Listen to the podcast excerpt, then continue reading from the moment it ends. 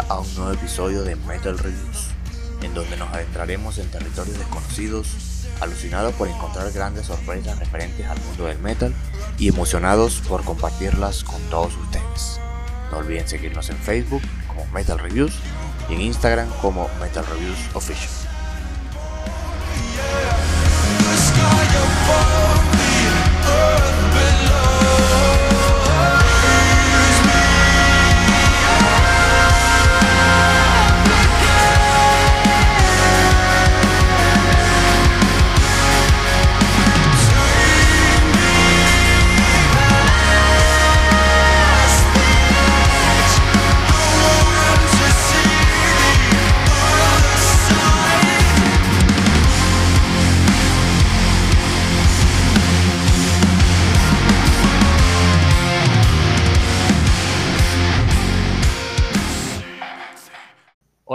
Noches a todos. Bienvenidos a un nuevo episodio de Metal Reviews.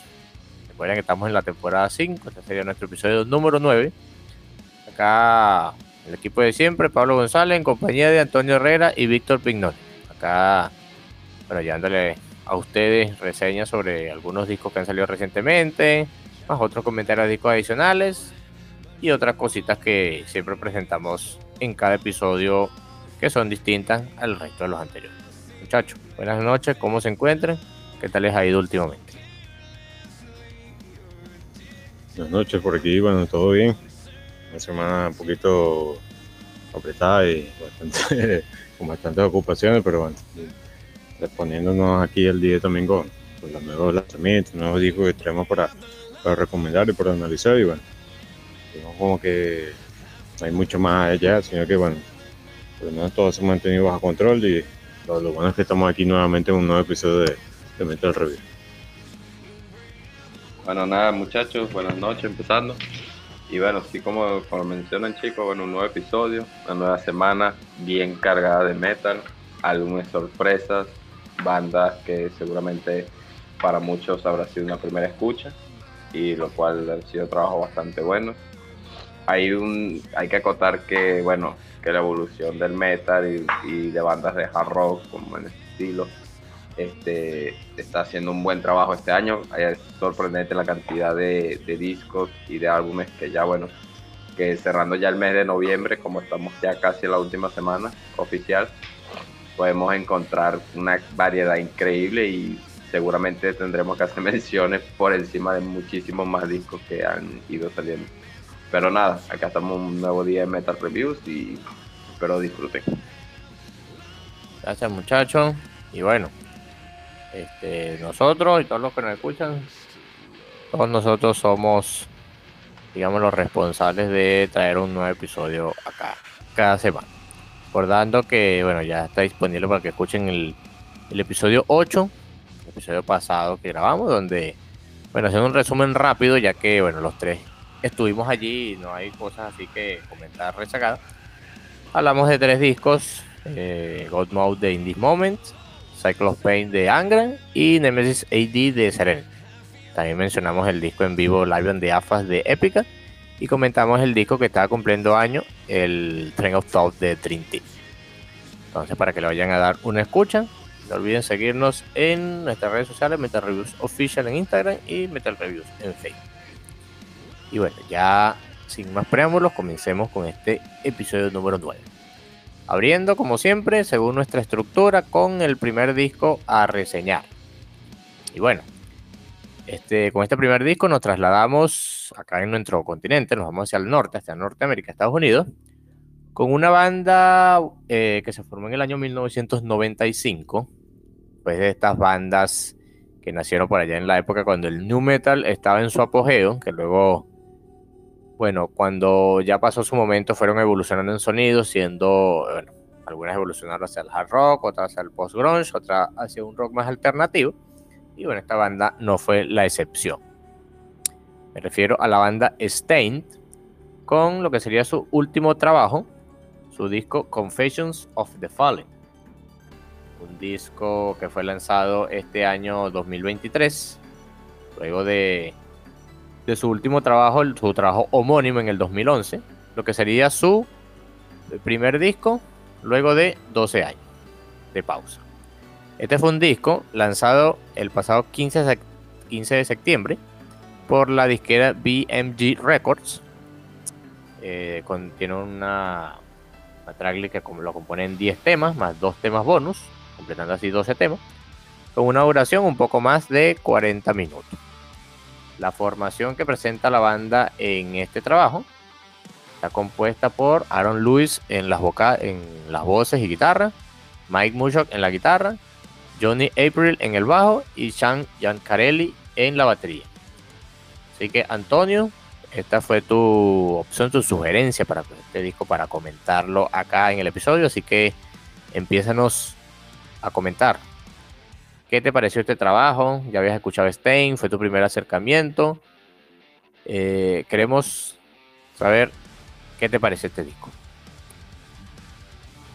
Bueno, yo creo que para empezar con, con respecto a la banda, para mí fue un descubrimiento fue y fue realmente un amor a primera vista, como quien dice. investigando un poco de la banda, como bien decías, norteamericana, fundada en 1999, sus inicios, en más que todo, bueno, sus inicios oficiales, como quien dice, en presentaciones, y esto sabemos que, bueno, las bandas suelen reunirse tiempo antes, años antes, o vienen de proyectos anteriores. Pero me, me da la, la casualidad y la, digamos, el, el mérito viendo que es de Springfield, Massachusetts, de hecho, recordemos que Springfield, bueno, una mención honorífica a los Simpsons, que es donde se, la ciudad donde se desarrolla la serie. Y de hecho, incando un poco en la historia, en esto, hacen su aparición en Springfield, dando honor a un episodio conmemorativo de la ciudad donde muchos artistas de varios ámbitos este, hicieron como un pequeño flash allá y se puede ver el guitarrista y el vocalista principal en, pequeñas tomas de los Simpsons, que es bastante interesante. Y bueno, Stein. Con este disco, pues, como dije al principio, fue amor a primera vista. Es un disco bastante sentimental, es un retorno y es, nos dejan bien en claro que la banda está cruzando como esas puertas, esas adversidades, ¿no?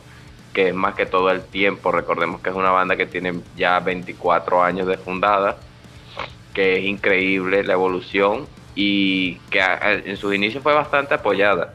Eh, en sus inicios fue un metal alternativo, sus trabajos antiguos han sido más inspirados en metal, este, new metal también un poco, pero este trabajo es bastante hard rock, me atrevo a decir. Es una banda que está puliendo su sonido, que está entregándole tal vez enfocándose en algo más melódico, aunque no deja de destacar partes fuertes, partes que inspiran en el metal. Y es un disco bastante, bastante relajado, bastante tranquilo. Me gustó mucho, los, los temas de apertura son increíbles. De hecho, algo que me ocurrió bastante fue con los dos temas de apertura. Pensé que era uno solo, porque realmente eh, fue increíble. Eh, el álbum lo disfruté de principio a fin, no puedo quejarme siento que, que la banda está con una nueva visión, con unas nuevas metas y creo que va bastante, bastante bien encaminada. En términos generales, el álbum me gustó muchísimo, fue el primer descubrimiento y es bastante interesante, bastante interesante y deja mucha expectativa de qué pasará después de superar esta etapa de la banda que es el reencuentro, que es como mencionan en una entrevista de radio que, están viendo el renacer de la banda después de tanto tiempo de inactividad y que bueno, realmente creo que este ha sido un acierto en tanto el álbum. Y bueno, si me permiten, pues les daré mi top 3. Realmente los dos primeros temas, como Lowest Me y Was Annie and the Real, me parecieron increíbles. Fue súper divertido, fue envolvente la historia, las canciones. De verdad, me parece increíble. Y ese sería el primero y el segundo de mi top 3. Y me voy por Cycle of Hearting. Me parece increíble la melodía, cómo combina, cómo es el clímax del álbum, pero sigue siendo súper llevadero, súper relajado. Y para que se hagan una idea antes de escuchar un poco del álbum, yo lo relaciono mucho con el proyecto de Corey Taylor de Stone Soul, porque me da ese aire, me, me hace sentir que es una banda que está buscando dar entender más allá del, del power metal o el new metal eh, algo de, de, sentimiento algo de, de, verdad que es bastante bastante bueno. Recomiendo muchísimo el álbum y bueno le dejo con su opinión muchachos. Que piensan de esta banda si es su primer acercamiento si ya me había escuchado. Y bueno. Gracias primo. Eh, de verdad que bueno a mí me de verdad fue bastante nostálgico volver a estas bandas de la escena alternativa actual. Bueno, de una mezcla de, de algo así como post-grunge con metal alternativo y de verdad es bastante bueno reencontrarse con estos trabajos. Víctor, ¿qué tal te pareció este disco? No sé si lo fue tu primer acercamiento con la banda o ya lo había escuchado antes. Bueno, la verdad es que sí, o sea, si viene siendo este mi, mi primer acercamiento y es como tú dices, Pablo, realmente escuchar un poco de, metal alternativa, nunca viene mal y creo que en el caso de este álbum, digamos que cae como, como anillo al dedo, como que fue para, como que uno tal vez llegue a saturar de otros géneros y demás, este, al escuchar de repente algo, digamos, un poco más tranquilo, tal vez, digamos, ayude también a, a relajar un poco. Y bueno, a pesar de que en este trabajo disfruté un poco más la, la segunda mitad de, de, del mismo, de, este álbum, no quiere decir pues que la, la, otra mitad haya estado mal. De hecho, el disco, digamos que pienso que inicia bastante bien, pero que va tal vez de repente aflojando un poquito en algunas partes de, del intermedio a medida que avanza el disco, pero que después digamos que agarra también otra vez ese, esa energía y ese ese, no sé, esa potencia para, para las partes finales de, del disco. Y en general, bueno, tiene algunos temas potentes, algunos un poco más tranquilos. Eh, todos tienen, digamos, ese gancho melódico de, de fácil escucha, con, con, varios de ellos con, digamos, como que con letras oscuras, que también le dan ese pequeño plus, digamos, eh, cuando contrasta pues con ese ritmo un poco más lento a veces, digamos, como que al tratar este tipo de letras o temas en general, digamos como que eh, a veces se equilibra, por así decirlo, entre ambas cosas.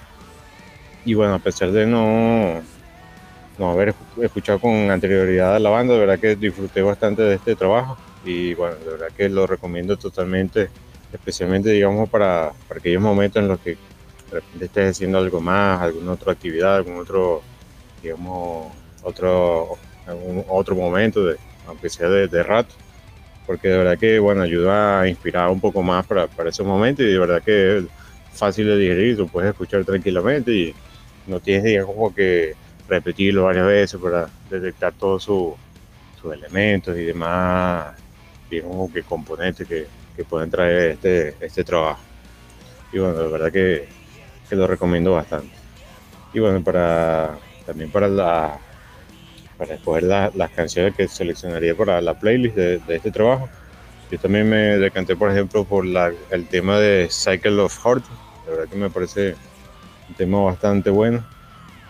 También, bueno, el otro que seleccioné fue el Better Days. Me parece que, a pesar de ser un tema también más o menos tranquilo, de verdad que, que es bastante bueno.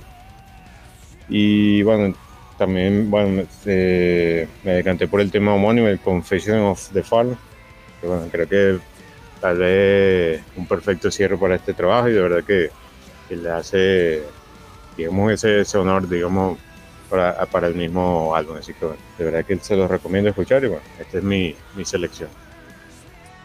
Gracias, Víctor.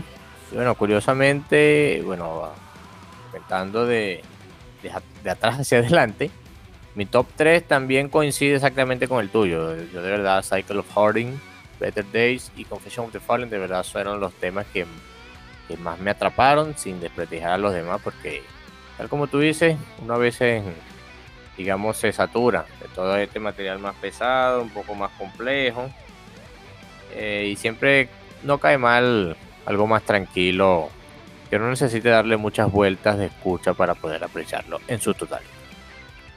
Y bueno, comentando un poquito sobre Stein, eh, dando un poquito de contexto.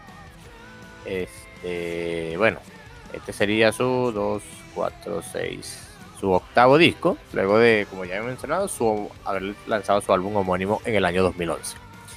La banda empezó con un estilo, bueno, su álbum Torment, en 1996. Eh, empezó practicando un new metal, metal alternativo, eh, más que todo como esas bandas de, de, esa oleada en ese momento. Un sonido bastante pesado, con unas letras que mostraban la rabia que, de las situaciones personales que vivían, digamos, eh, uno o, varios de los músicos de, de, integrantes de estas bandas, de esta oleada de bandas del new metal. Y que bueno, como todas ellas, también fue evolucionando su sonido, cambiando ciertos elementos y adaptándose, digamos, a los cambios que llevan a la madurez musical, tanto líricamente como musicalmente. Yo he escuchado, este, bueno, no es la primera vez que escucho la banda, ya había escuchado su disco homónimo y su disco Dysfunction del 1999 y un poquito de su álbum homónimo El Stain del 2011. Eh, reencontrarse con la banda, eh, con este Confession of the Fallen, de verdad que fue bastante agradable. Como yo les mencioné en el chat que tenemos para, digamos, planificar las cosas de Meta Reviews, es como escuchar, cuando Víctor Rubén conoce la banda, Breaking Benjamin con, eh, combinado con algo de Nickelback. De verdad que ese sonido yo lo comparo como una mezcla de esas dos bandas. No digo que sean exactamente igual, pero sí para tener una referencia para los que no lo han escuchado, se animen a hacerlo si la propuesta les interesa. Y de verdad es un disco eh, bastante bueno. Eh, no, la banda no está innovando, la banda no está inventando algo nuevo, la banda no quiere eh, sacar el disco del año con este trabajo la banda solamente quiere eh, mostrarles a sus escuchas, eh, bueno, que están de regreso y traen ese estilo y esa música que ellos saben hacer y que les sale bien. De verdad es un disco que se pasa rápido, como, había mencionado, dura un poco más de 40 minutos, menos de una hora. Y bueno, los temas son como una mezcla de metal alternativo, algunos temas un poco más lentos y algunas cosas de post-grunge también. Algunas cosas agresivas por allí, pero son muy pocas en relación a, digamos, lo presentado en sus primeros discos, donde, bueno, estaba esa agresividad tanto en sonido como en eh, temas líricos. Acá, digamos, la banda se un poquito más de eso.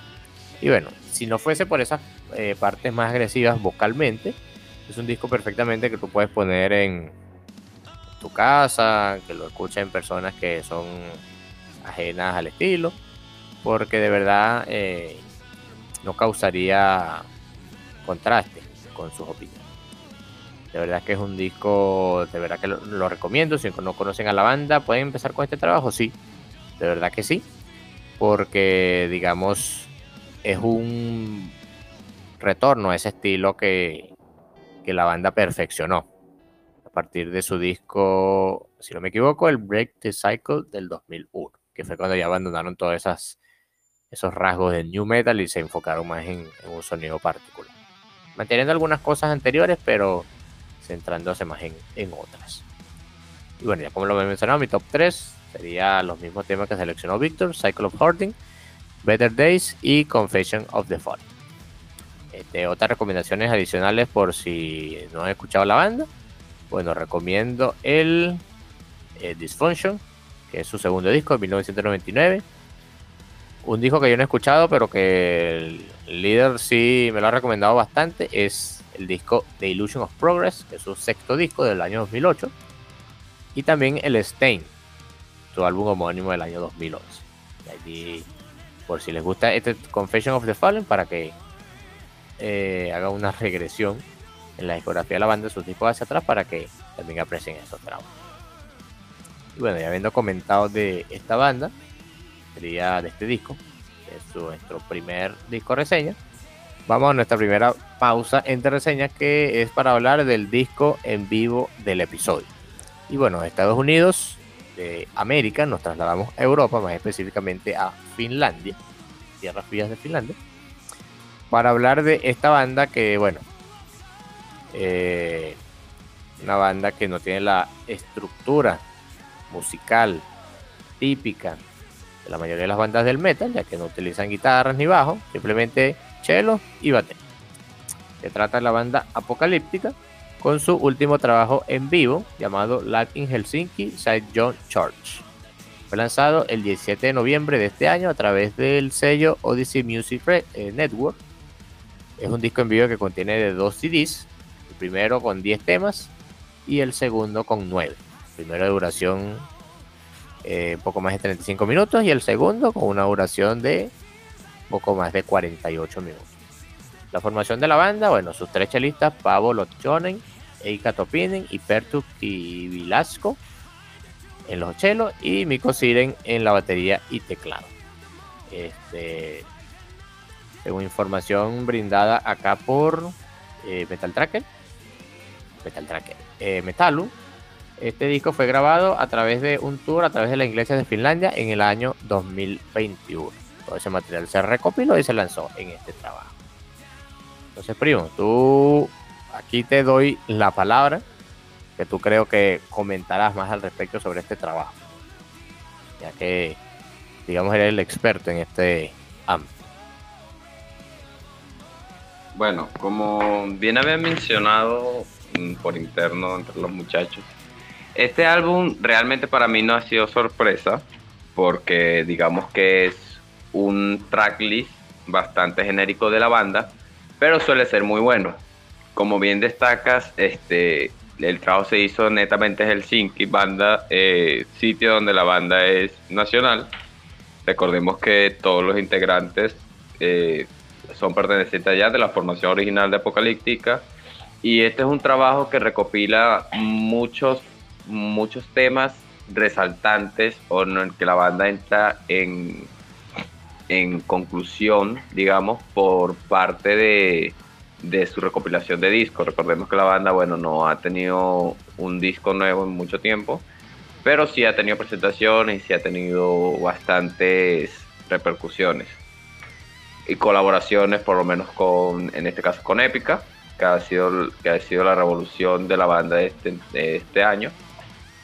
Pero es bastante, es bastante rescatable y bastante bueno. Porque a pesar de no ser un, un, disco netamente en vivo, porque la mayoría del disco no ha sido grabado con, con público, sino que también ha sido grabado o regrabado de, las piezas con un tono más tranquilo, con unos tonos más naturales, menos sintetizados, hay canciones, por lo menos Nautilus Marrow o The que naturalmente eran solamente de, del cuarteto de chelistas, pero eh, con la bajada de uno y la llegada de la percusión, que le aporta un sonido nuevo, un sonido diferente, se ha creado este, digamos que este reward de esas canciones y eh, llegan a estar bastante bien. El álbum tiene como idea más que todo entregar al público una ópera. Pues la selección de discos es para, para, digamos, como para simular esas óperas de la música clásica. Digamos que Apocalíptica es bastante influida y está bastante influida entre la música clásica y el rock clásico. Y, y realmente lo logran, ¿no? Es un escenario donde tú mayormente puedes ir evolucionando, puedes ir haciendo ideas. Recordemos que, bueno, a través de la música también podemos correr nuestra imaginación y eso es parte del arte y de la visión que la banda pone en el disco. También conmemorando en Helsinki, en su tierra natal, este, esta, esta influencia del metal en este país, que recordemos que es bastante amplia, bastante grande de hecho y, eso nos entrega parte de, esta ópera, digamos, de que es este disco. También rescatando que hacen un pequeño arreglo para Notia Smart, donde agregan dos, tres canciones dentro de la misma melodía, con el cierre final de, la última parte de Naughty Smart. Recordemos que es una canción de, eh, de Metallica que es bastante extensa, mayor a 6 minutos, la versión original y bueno, que lo supieron llevar. podemos disfrutar de estas, de, de esta tracklist ahorita, eh, bueno, las personas que han visto los festivales o el tour de Apocalíptica es el mismo tracklist. Solo cambia muy poco en la duración dependiendo del tiempo de la presentación porque sí es un álbum bastante extenso, pero es bastante bueno. Yo rescato de, del, del álbum en vivo o mi, digamos, mi, mis sugerencias sería que le prestaran mucha atención a la primera, a la introducción, Into the Mind y Dexo, en una combinación de ambas, porque eso digamos que es la apertura de la idea de la ópera. Igual rescato mucho Sacra, Camus, eh, son canciones de discos anteriores que son muy buenas, Sacra por un estilo bastante tranquilo y Camus no se le queda atrás. Entonces ya por ahí podemos ver que es como un río, simulas un río que es bastante tranquilo hasta que bueno llegamos a la parte de Bittersweet o Rise que es como eh, uno de, de los clímax de las piezas y seguimos y seguimos hasta que bueno llegamos a la combinación de Nautilus Marrow después Coke of Paradise y por última parte Nautilus Marrow que sería una división de ambas piezas y nada creo que es un disco en vivo bastante trabajado, bastante pensado en, en la ideología de lo que se viene o de lo que la banda quiere. Y bueno, siempre es bueno recordar como hacen muchas bandas en sus temas más, más pegados, más sonados y que han llevado a que la banda tenga el reconocimiento que tiene hoy en día. Yo creo que mejor opinión que esa no, no va a haber de verdad. Gracias, Antonio. Estamos tú, el experto comentando esos tipos apocalípticos, con todos esos detalles que digamos, tú manejas menos esa terminología allí. Bueno, este, no es mucho lo que yo tengo que agregar, ya que bueno, has dicho, todo lo que tenemos que conocer sobre este disco.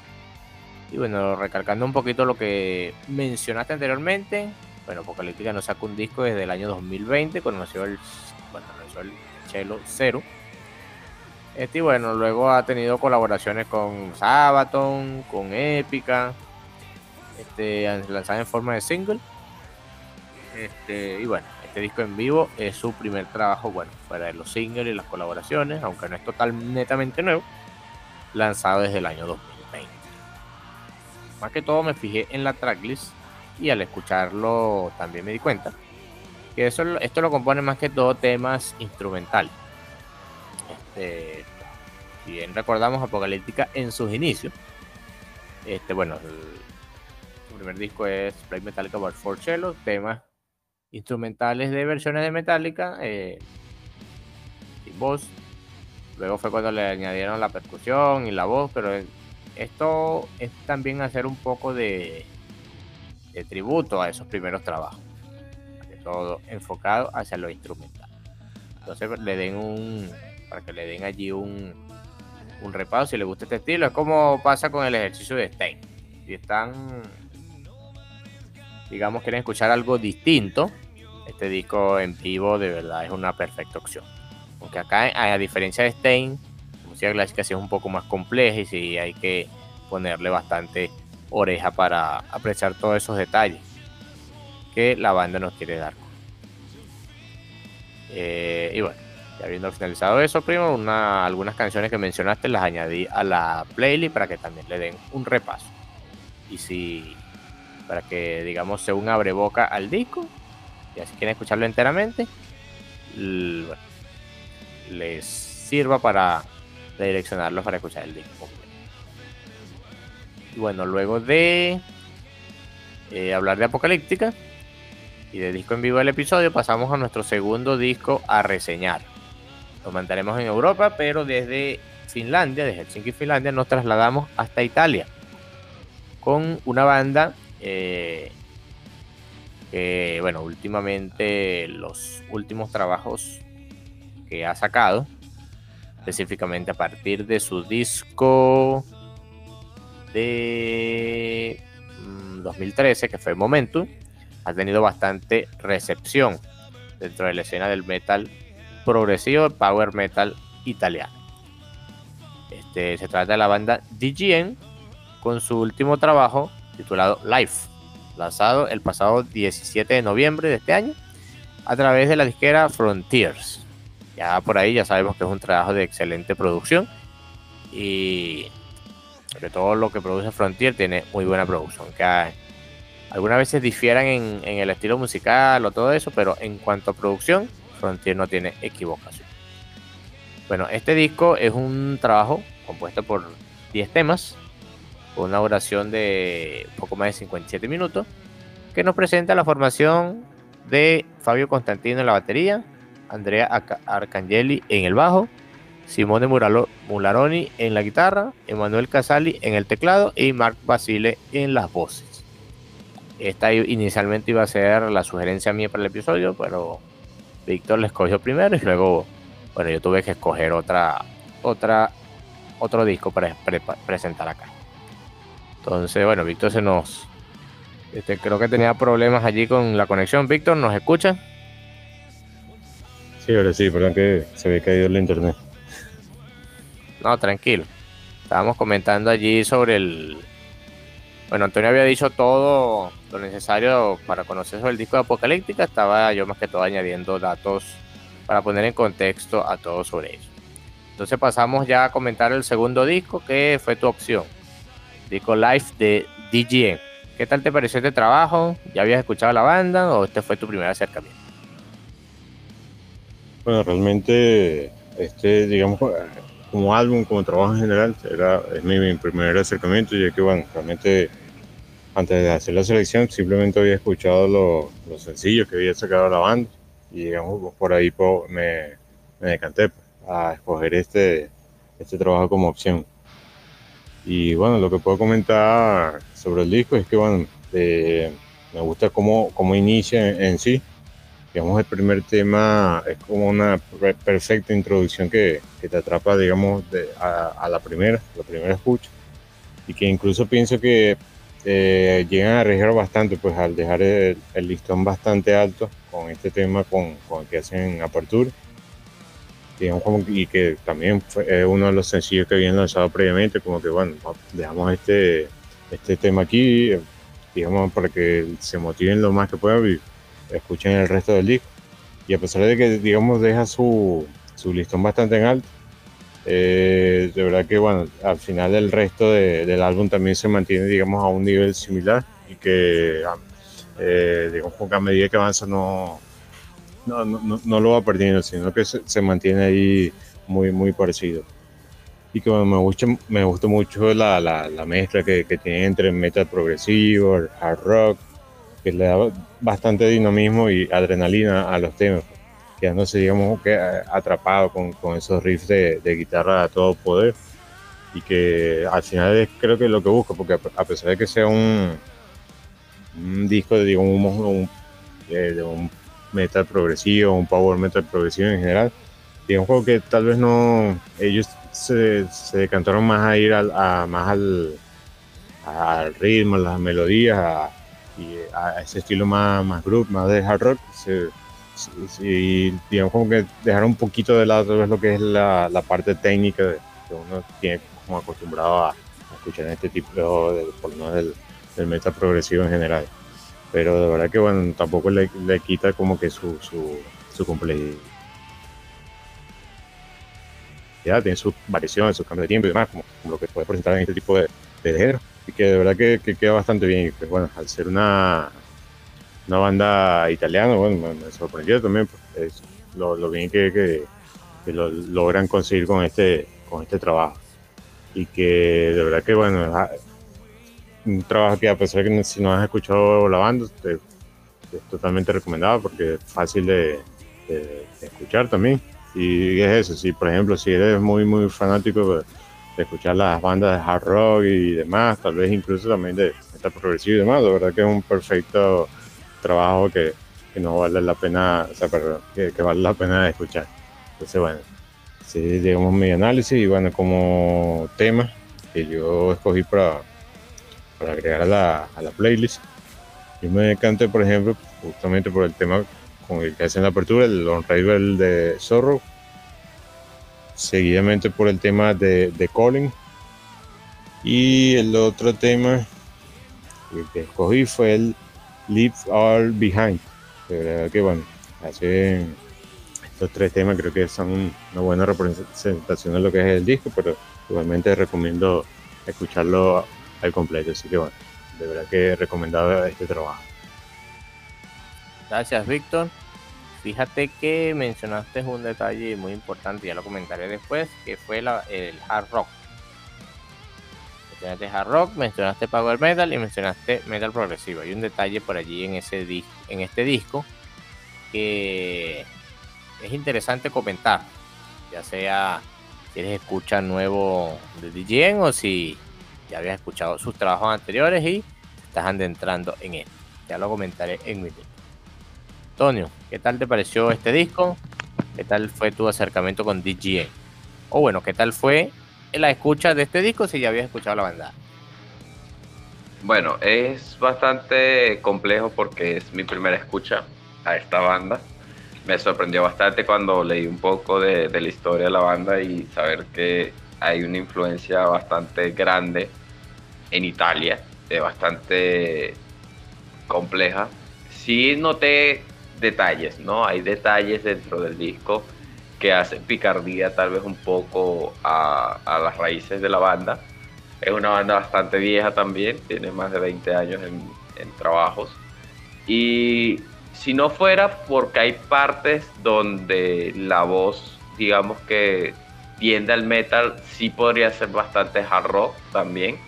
Digamos que bastante suave el disco para escuchar, no, no requieres de, de más de tres escuchas o dos escuchas para entender un poco más el motivo. Y es bastante divertido, te deja bastante, las melodías te dejan bastante la expectativa, ¿no? Y, y es bastante, bastante bueno. el, arte del, de, el arte visual del álbum es bastante intrigante, es minimalista y es excelente, me parece increíble, porque da como entender eh, un renacimiento, o sea, da a entender que hay algo más, más allá del, de un candado en este caso, ¿no? El candado tiene vida, está dando vida y es bastante, bastante increíble. Eh, con respecto a la banda, pues fue mi primer acercamiento. Me gustó bastante la, la voz, me gustó bastante la instrumentación no, no recuerdo haber escuchado ningún nada parecido de la banda o, algo por, por, el estilo, fue mi primer acercamiento como tal. Y bueno, creo que bastante acertado muchos temas, en la ubicación y en el contexto del álbum. Y bueno, daría mi top 3, como es, me voy por el primer tema de Raid the Sorrow, me pareció súper puntazo como empieza el álbum, me pareció increíble y te da muchas expectativas. Después me voy Feel Your Way y por último me, me voy por Leave It All Behind. Creo que esto es un cover, podría decir, no estoy muy seguro, pero sí recuerdo tener como una idea más o menos o un parecido a algo que ya he escuchado con el tiempo. Pero bueno, este sería mi top 3. Me parece un álbum bastante recomendable. Si es bastante tranquilo a mi parecer. Y, aunque tiene sus detalles más metaleros, siento que es bastante divertido y bastante llevadero. Gracias, primo. Gracias, Víctor. De verdad que, bueno, fue su primer acercamiento con DJN y de verdad que fue buena la recepción. Por mi parte, ver, entrando un poquito en contexto, como siempre, eh, la tengo lejos acá. DGN fue fundada en, según Metallo, en el año 1996 en Roma, Italia. Este, y saca su primer disco en el año 1997, llamado Change Direction. La banda se llama así porque son las iniciales de sus tres miembros, tres miembros fundadores. Diego Reali, Gianfranco Tasela y Mauricio Pariot, que ya no forman parte de la banda, ya, la banda hace mucho tiempo. Entonces, pero su nombre quedó, su sello fue en, el nombre.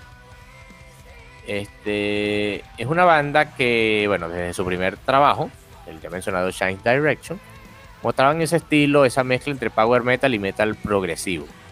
Al escuchar metal progresivo, mm, algunos se, digamos, se desanimaban porque pensaban que eran canciones ultra complejas, de, cambios de ritmo bastante tediosos, nueve minutos de, duración de sus canciones.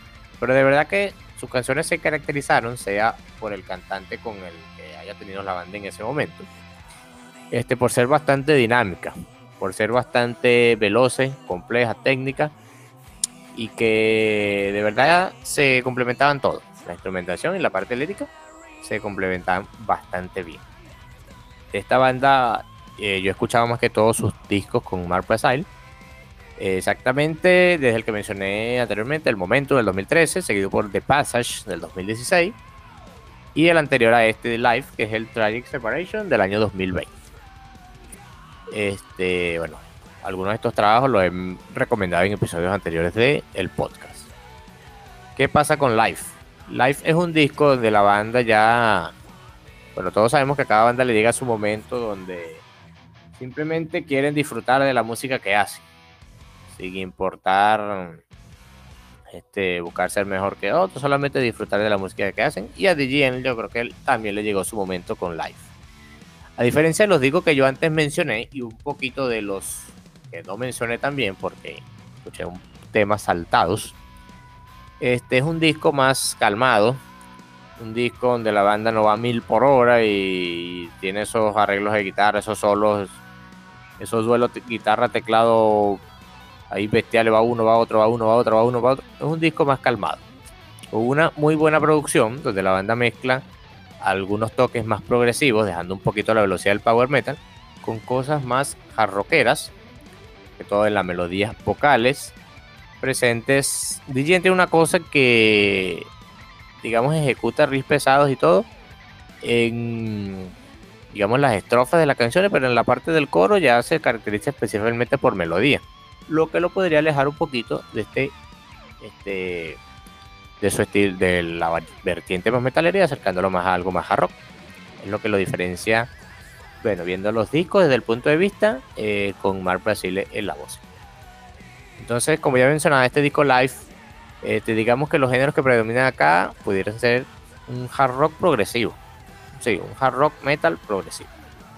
Este, tiene algunas cosas de power metal, tienen esos solos de guitarra, teclado, eh, que se ve escuchaban en sus discos anteriores. Pero en cuanto a velocidad, hay temas más medio tempo, más lento. No tienen como por ejemplo el, momento que empezaba con Reason eh, a toda velocidad o el de Passage que empezaba con The Secret Part 1 o el Tragic Separation incluso. Pero este empieza un poco más calmado. De verdad que el, tema intro nos da eh, un abreboca de lo que la banda viene a presentar en el resto de sus temas. Y a pesar de tener este cambio de estilo, a mí no me desagradó. Este, quizás este disco eh, dividirá a los fans más acérrimos de la banda que están acostumbrados a su estilo original. Pero por mi parte, eh, no me desagradó. De verdad que es bueno escuchar una innovación en cuanto al estilo de la banda. Hubo canciones que donde escuché un estilo que no había escuchado en temas anteriores. Por ejemplo, cosas más del rock progresivo. Incluso hay una canción que el estilo de la banda, digamos, la afinación de la guitarra y toda la estructura me recordó un poquito a bandas como Evergreen, por ejemplo. Pero de verdad que es un muy buen trabajo. La banda ha decidido disfrutar de lo que hace y traernos este estilo que simplemente no están queriendo competir con nada, simplemente disfrutar de lo que hacen. De muy buen trabajo. Este, también recomiendo los que mencioné anteriormente.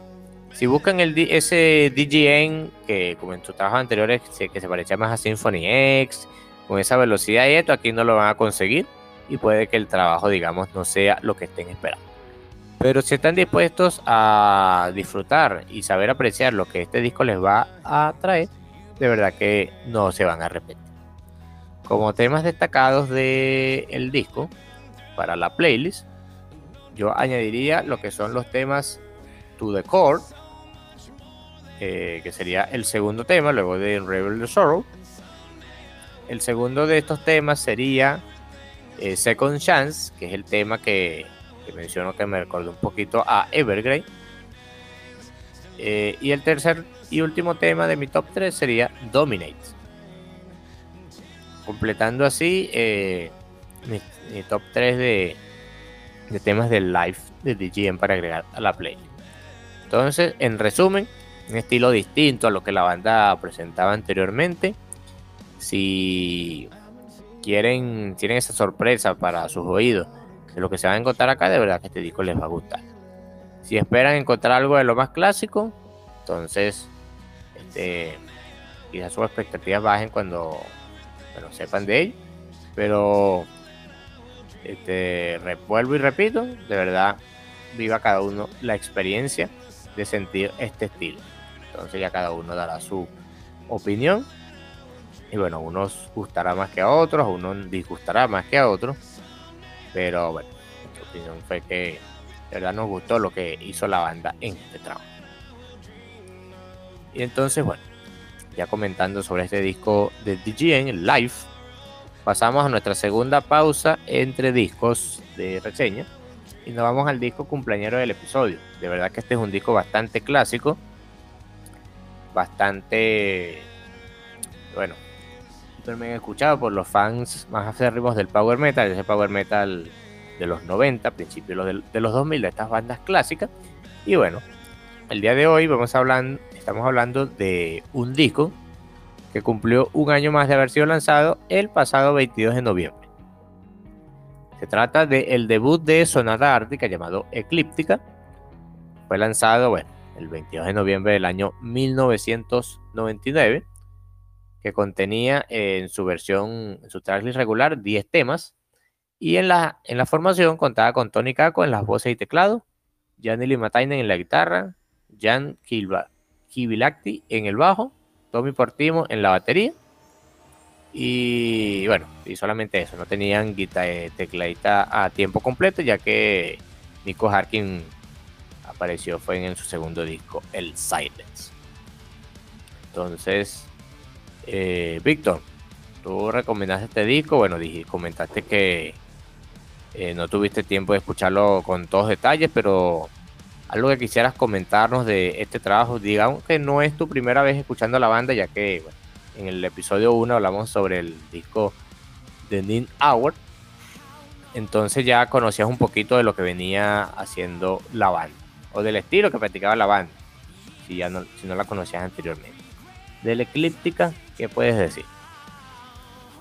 Así es, Pablo. Bueno, con respecto a la banda, bueno, no, el, primer acercamiento había sido es el de Nine Hour en la primera temporada, cuando le hicimos el, episodio dedicado a ello.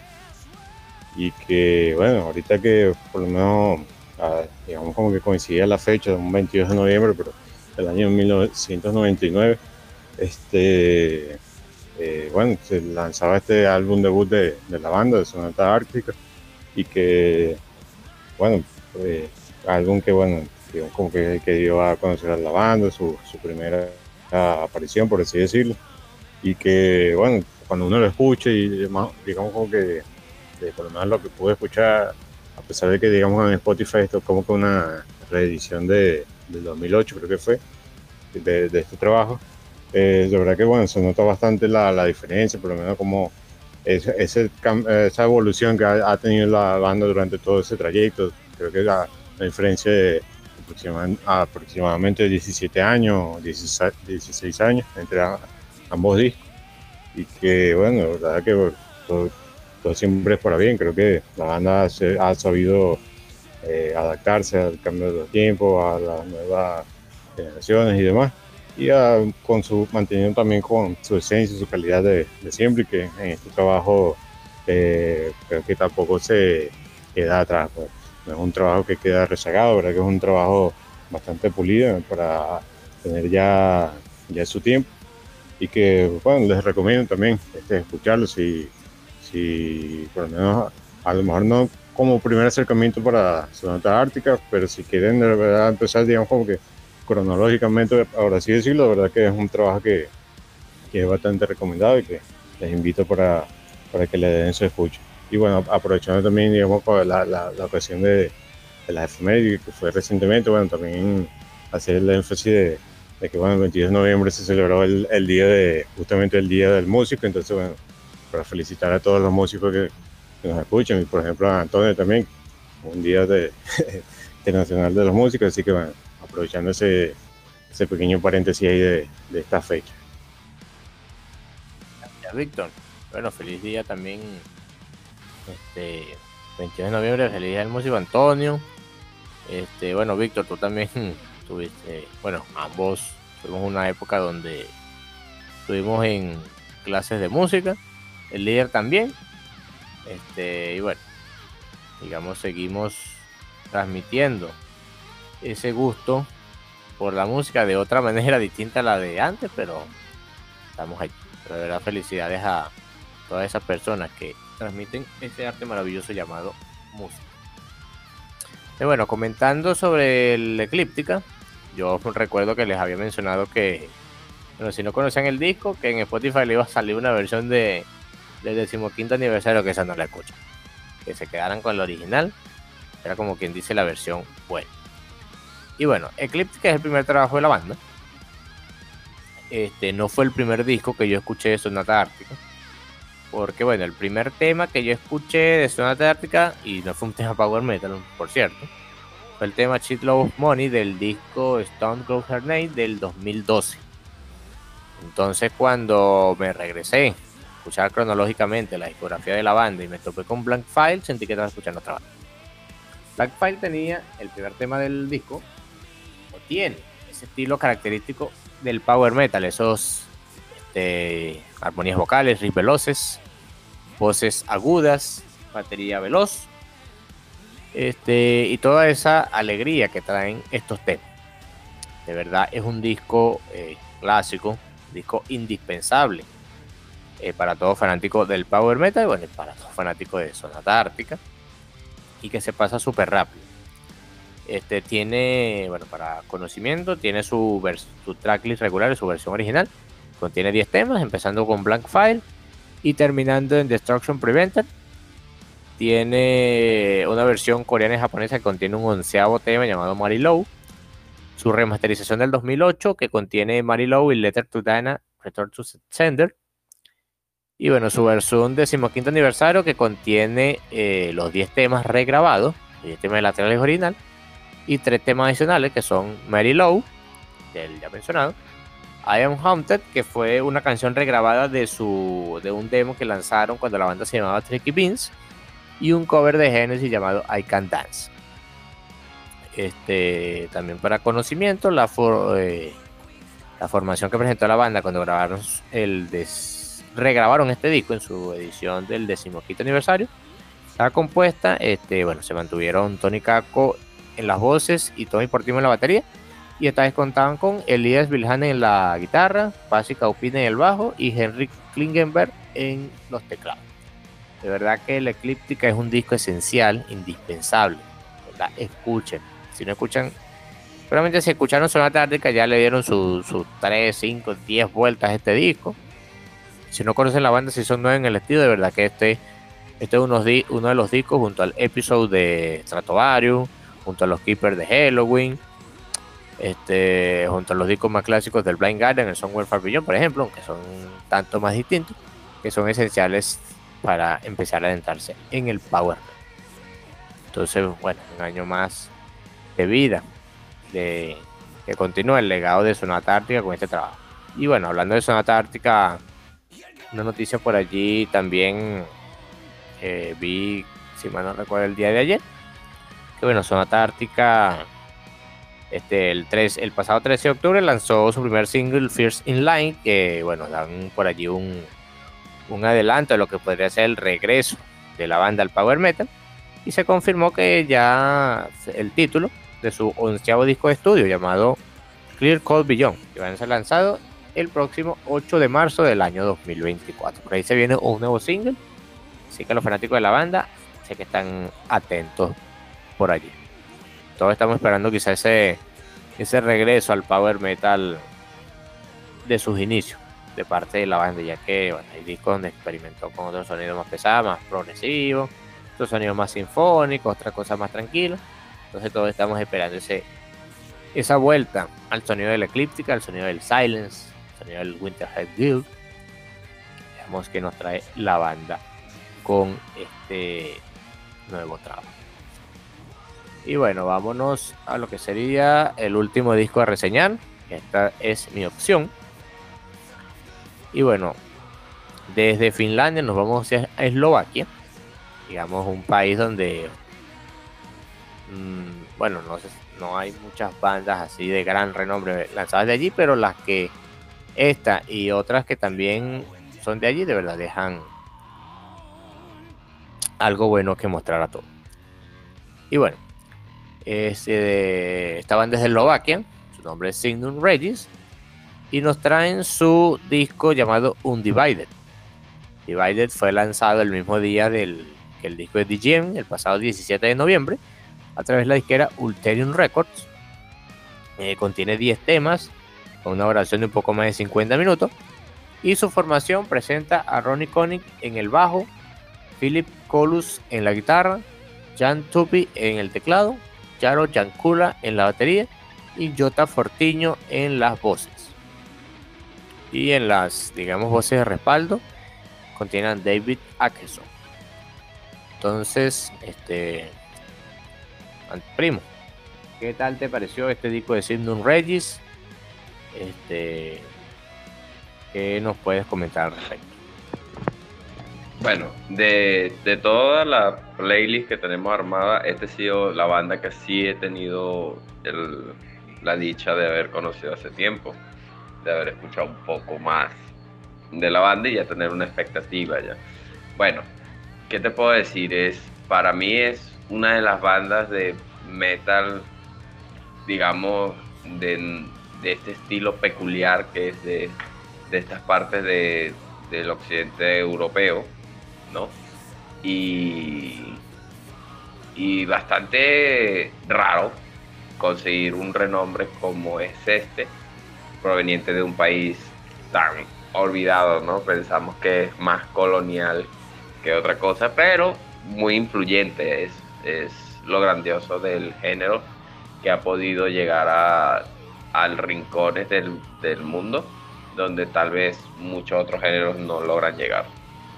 Y bueno, eh, la banda en este disco nos presenta una historia bastante, bastante eh, eclesiástica, ¿no? Bastante como, como estas historias grandiosas e increíbles de, la, de, de los cuentos de estas ciudades, de estos pueblos, de estas guerras. Y la transmisión es increíble. Es para mí es un power metal bastante, bastante fuerte, bastante enérgico es un palo tras palo, como, como, como dicen por ahí, porque es increíble la relevancia y la cantidad de energía que la banda entrega. Este disco en particular debe ser un espectáculo en vivo realmente, porque la banda sí, sí conforma y tiene esas herramientas naturales para llevar si un disco de estudio con esta energía en vivo debe ser increíble. La verdad no tengo mucho que contar del disco más allá de la historia, más allá de los bajones y subidas que tiene. El instrumental, la melodía es increíble. Esa primera guitarra hace estragos, deshace la música y la vuelve a armar a su gusto y es bastante increíble ver un guitarrista tan talentoso y que sepa aprovechar ese talento que tiene en en estos drifts, en estos solos, en estas melodías que van conformando. En mi top 3 sí lo tengo bastante claro, me pareció un, puntazo el Ministry of Truth, que es el segundo álbum, eh, segunda canción del álbum. Después voy por Interpreted of Dream.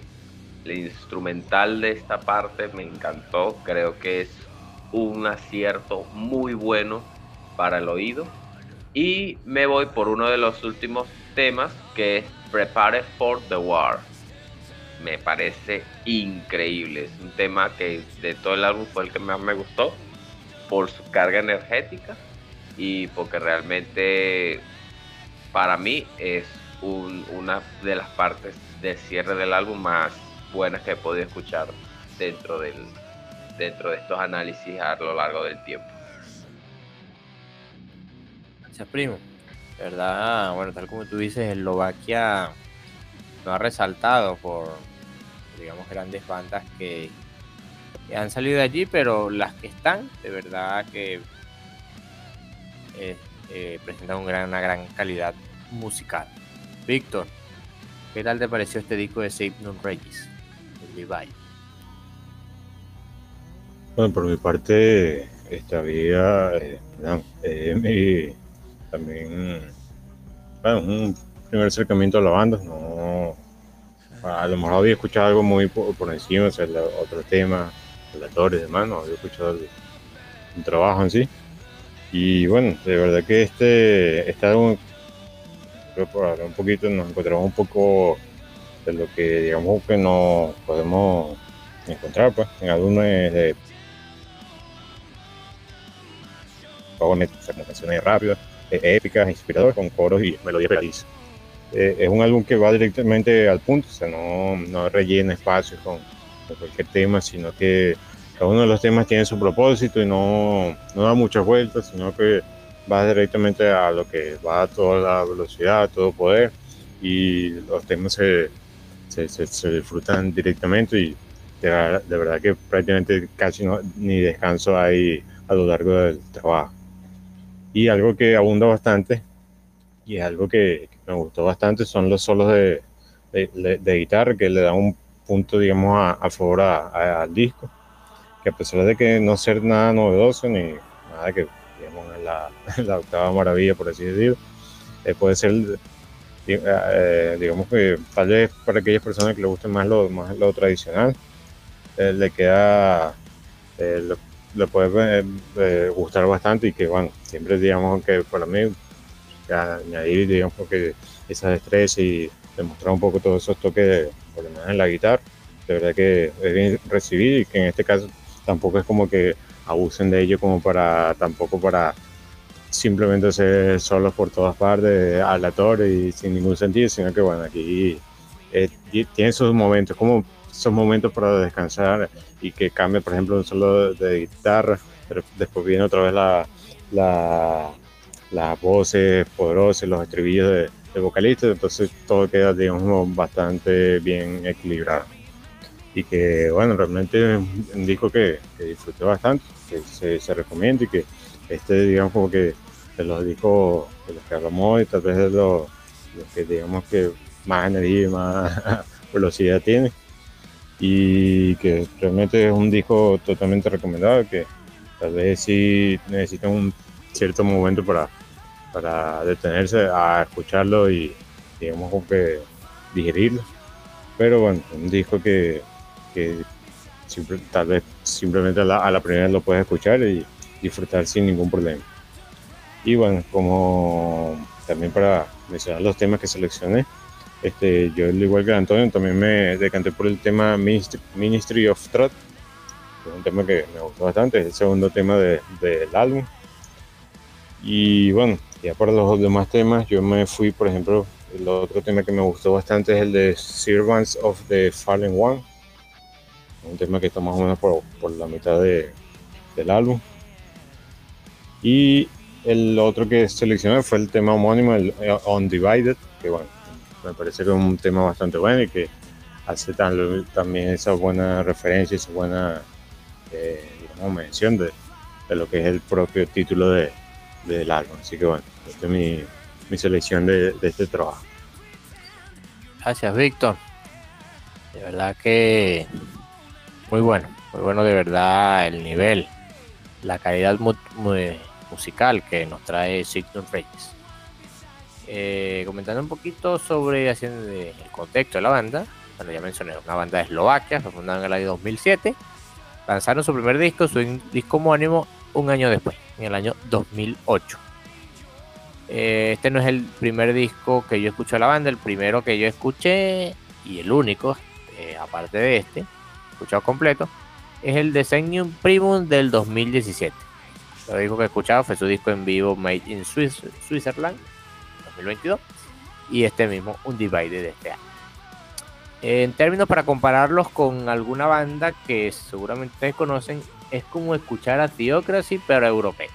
Sabemos que Theocracy tiene ese estilo de power metal caracterizado por algunas partes más pesadas, eh, de los solos espectaculares, las líneas vocales y armónicas también. Este, una mezcla de todo esto, pero digamos retiene ese sonido que lo caracteriza de su país, que sería Estados Unidos. Esto, Signal Regis tiene la parte más este, orientada hacia la pariente del power metal europea. Ya tenemos que tiene teclado en su formación, clásica de esto. Y bueno, eso hace que se diferencie de esta banda. Pero de verdad, este, en algunas partes yo sentí que estaba escuchando solos de metal neoclásico, porque de espectacular el trabajo en guitarra. Es un disco orientado a guitarra más que todo. Y algunas partes sinfónicas, pero no le quitan el mérito a la guitarra, no dejan a la guitarra atrás. Este, y es un disco que se me pasó rápido. De todos, de todos los discos, este, incluso por, eh, un poco más largo en duración que el disco de Stain, pero se me pasó más rápido de verdad ya estaba este, queriendo más de una canción, ya terminaba y empezaba otra. Ya me estaba acostumbrado a una, terminaba y empezaba la otra. Así de verdad que es maravilloso el disco. Hubo un momento donde sí creo que el disco como que medio flojeó, pero yo creo que era que no le estaba prestando atención en ese momento. Porque el resto de las canciones de verdad que son impresionantes. De verdad el disco empieza bien, termina bien, son combo tras combo, palazo tras palazo. De verdad que espectacular el trabajo de esta banda. De verdad que y la, el trabajo vocal también impresionante. Y si no me equivoco, Jota Fortiño es brasilero. Este, él debutó con la banda en el año 2019 con The Seal of the New World, con ese trabajo. Y bueno, este. Creo que otras bandas de renombre solamente ha trabajado con Signal Reyes. Y bueno, de verdad, recomendado si les gusta este power metal, digamos, de manual, estilo tradicional, estilo clásico, esta banda y este disco no los van a defraudar. En mi top 3 de canciones yo destaco el tema Pilgrim Road, el tema, al igual que eh, Antonio, el tema Prepare for War, y el último tema de verdad que es una maravilla, digamos que es de mis favoritos, ya está en el, en el top 3, pero entre creo que entre los dos temas anteriores y este, bueno, es el mi favorito del disco, que sería el tema Shield My Soul o Escuda Mi Alma. Verdad que un muy buen cierre para este espectacular trabajo. De verdad lo recomiendo. Eh, si son su primer acercamiento con la banda, este disco les eh, ayudará a, saber lo que hace la banda. Sí. verdad que el estilo propio de la banda está presente en este trabajo. Así que escúchenlo eh, darle una revisada también a sus discos anteriores, recomiendo el diseño un primo. De verdad no se van a arrepentir de él. Y bueno, muchachos, ya luego de haber comentado nuestros tres discos reseñas, venimos a nuestras últimas secciones del el episodio, que sería la sección de ventana informativa. Ventana informativa, como ya habíamos comentado, le hicimos una extensión ya que inicialmente acá eh, iba a haber recomendaciones, sea de singles, sea de discos en vivo, de compilaciones, discos de estudio, hechas por personas externas al podcast, ya sea miembros anteriores de Meta Reviews, eh, amigos de, algunos de nosotros. Entonces le hicimos la extensión, así como lo habíamos hecho en la temporada 2 y 3, de que alguno de nosotros hiciera una recomendación de algún disco, eh, reciente o no, este, para comentar acá. Simplemente una breve mención, breve, sin, digamos, extenderse tanto, como cuando los discos que analizamos, para darle un poquito más de variedad acá. Este, bueno, de mi parte, de parte de alguien que conozco, no tengo, digamos, una recomendación acá, pero sí hago una de mi parte. Y es el último tema y nuevo single de la banda The Halo Effect. Sabemos que The Halo Effect el último, el año pasado debutó con el disco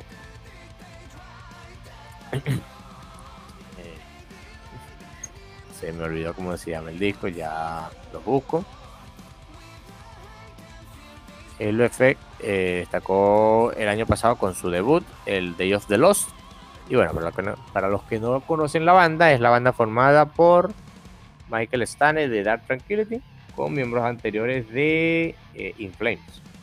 Bueno, son Jesper, Jesper Stromblatt en la guitarra, Niklas Engelin en la guitarra, Peter Ewers en el bajo y Daniel Svensson en la batería. Ese primer, ese primer trabajo espectacular. Y bueno, acá nos traen eh, quizás un single de lo que sería su próximo trabajo, llamado The Defiant One. Este es un tema que para los que quedamos con ganas de más Halo Effect, nos da esa esperanza de, que este trabajo quizás llegue antes de lo que esperamos. Entonces es bien recibido. Entonces lo dejaré allí en la playlist para que lo escuchen y bueno, información, una recomendación adicional de mi parte. Muchachos, ustedes, eh, ¿alguna recomendación que quieran hacer en esta sección? ¿Sea recomendación adicional de ustedes o de algún amigo? Bueno, por mi parte, yo tengo una recomendación de un amigo que le gustó un poco, estuvo experimentando un poco, pero digamos que es bastante influyente en temas más pop rock. Y es la banda Panda con su álbum Poetics, él bajo sus su fragmento, me dice que es un álbum que a pesar de ser muy bueno, quedó un poco en el olvido ya que álbumes anteriores eh, tuvieron más relevancia en el momento de su salida.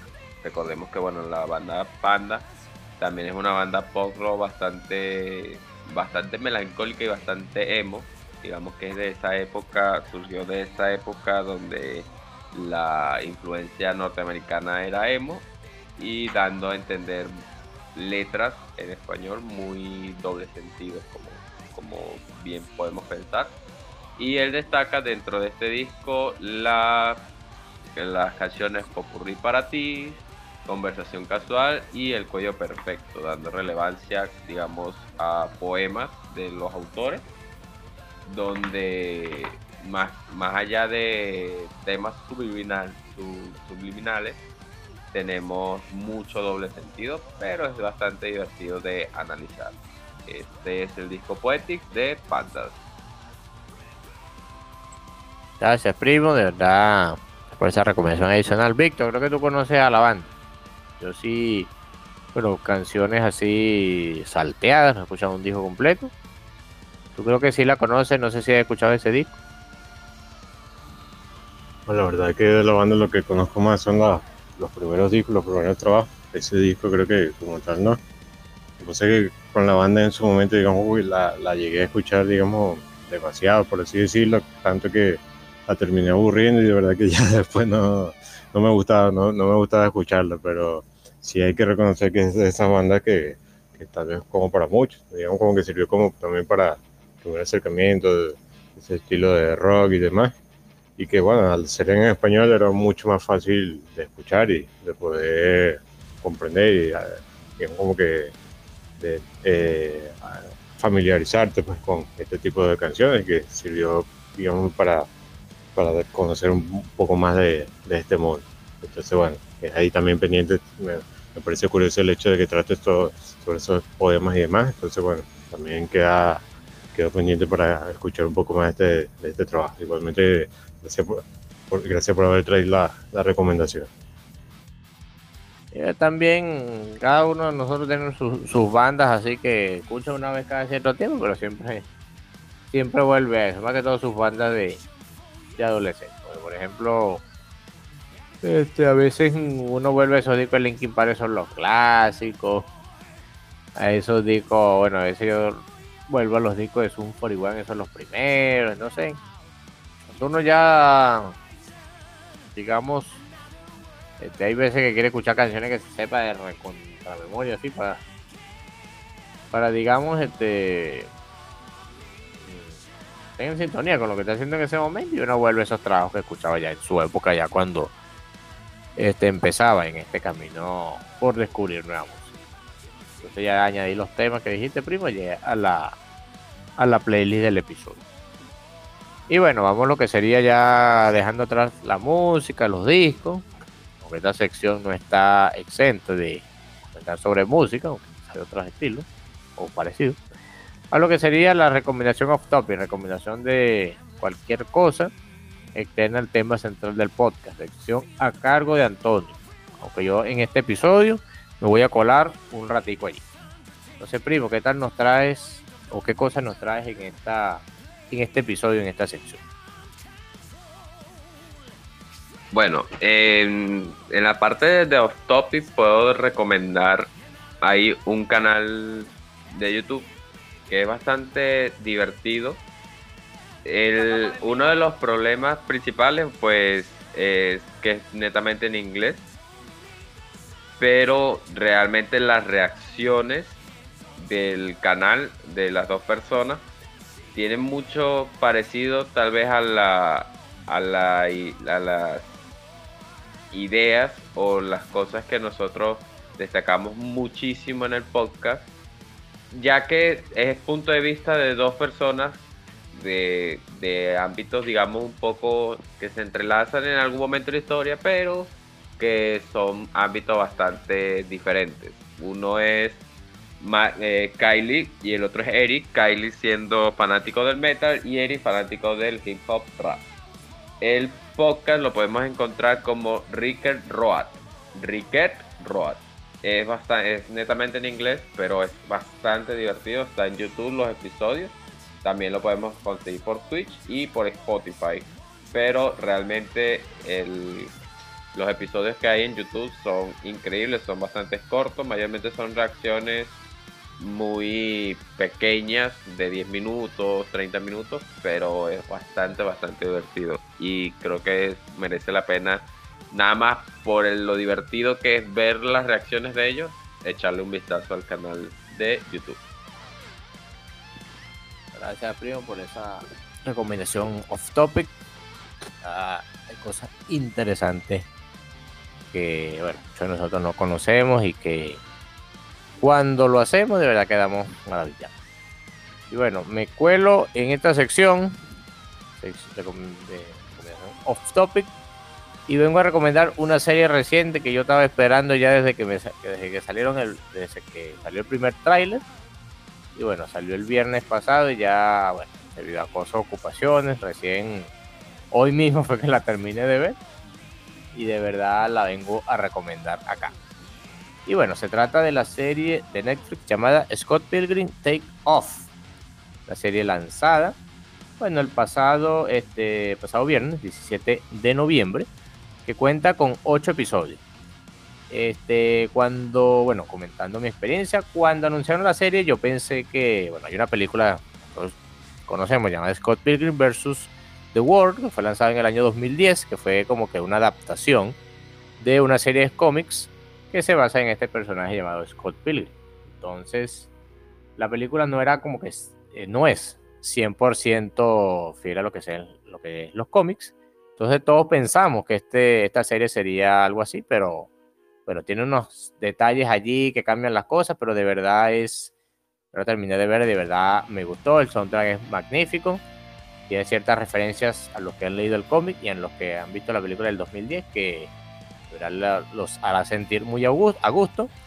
Este, todo el elenco de, de voces este, son los mismos de la película del 2010. Y bueno, este, está allí en Netflix. La pueden ver en eh, su idioma original en inglés, en español latino, con el mismo, el mismo doblaje latino de la película en ese entonces. Y también, que fue como la yo la vi, que está muy buena también, en japonés con subtítulos en español. De verdad, ocho capítulos de media hora cada uno. Y de verdad te dejan bastante satisfecho. Por si no y bueno, si no has leído el cómic y si no has visto la película del 2010, igual la, la puedes disfrutar bien. Esto más que todo si conoces el resto de los materiales para encontrar referencias y otra cosa hacer tus, las comparativas. Pero si no has este, digerido el material este, anterior eh, lanzado de Scott Pilgrim, de verdad vas a disfrutar bastante esta serie, de la, la recomiendo. Y bueno muchachos, creo que ya con esto ya finalizamos lo que sería el episodio 9 de Metal Reviews episodio donde eh, comentamos metal alternativo de Stein con ese regreso con Confession of the Fallen. Cambio de estilo hacia algo más tranquilo de DJN con Life. Y el power metal veloz y enérgico de Signal Rage con Undivide. Presentando el disco en vivo la Helsinki de Apocalíptica y celebrando un año más del Eclíptica de Sonata Art. Recordando que, eh, al igual que los episodios anteriores, este episodio queda la playlist sobre los temas destacados de cada disco y temas adicionales. Entonces, muchachos, ya para finalizar, algo que tengan que añadir para, bueno, antes de despedirnos. Bueno, nada, eh, por mi parte, pues despedirnos. Darle gracias a ustedes, muchachos, a nuestros oyentes, por poder hacer otro capítulo de Metal Review. Eh, ha sido un capítulo bastante bueno, bastante nutritivo para mí, ya que pudimos explorar dos bandas que nunca había explorado y pude reencontrarme con una banda de power metal bastante peculiar. Realmente, bueno, esperando esta semana con más metal, más cosas. Y bueno, con recomendación a Stoppy de Pablo, que estaremos echándole un ojo a la serie. Y nada, por mi parte me despido y que siga, sigan escuchando mucho metal. Por mi parte, igual también agradecer con, que estén siempre aquí escuchando. Este, de verdad que también un buen episodio para una gran variedad de, discos y, temas, pues en general para, para, darle su escuche. Ahí siempre estará la lista de reproducción para, para que escuche un poco en general de lo que hemos hablado en este, en este episodio. Y ah, bueno, también darle ese, ese pequeño vistazo a la, a la serie de, la, película de la 2010.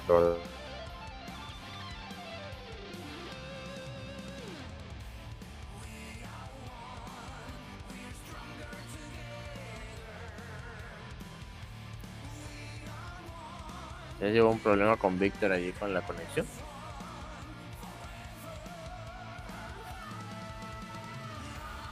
Bueno, creo que la idea también de Víctor, bueno, aparte de despedirse, es de agradecer y, creo que, bueno, ha sido toda su participación por el día de hoy. Bueno, este, vamos a ver si Víctor se conecta otra vez a quitar esas ideas allí. Este, y bueno, ya será. Bueno, aquí, aquí regresó Víctor. Perdón, otra vez la, la conexión. Entonces, ya que lo último no te, no te, digamos que no te escuchamos. estabas hablando de la serie. Sí, no, darle esa, ese vistazo también para, aprovechar la recomendación tuya pues. y que no, nada, pues, despedirme ya, desear buenas noches y una feliz semana a todos y que bueno, ya nos escucharemos para el próximo episodio de, Metal Review. Muchachos, no olviden eh, este episodio este, escucharlo, compartirlo. Recuerden nuestras redes sociales, Metal Reviews Official en Instagram y Metal Reviews en Facebook. Y bueno, nos vemos en un siguiente episodio. Ya no es nuevos discos para analizar, nuevos discos para recordar, nuevas cosas adicionales fuera del metal para traerlos, traerlas acá ante todo. Acá Pablo González, Víctor Pignoni, Antonio Herrera. Somos Metal Reviews y nos vemos en el siguiente episodio. Hasta luego.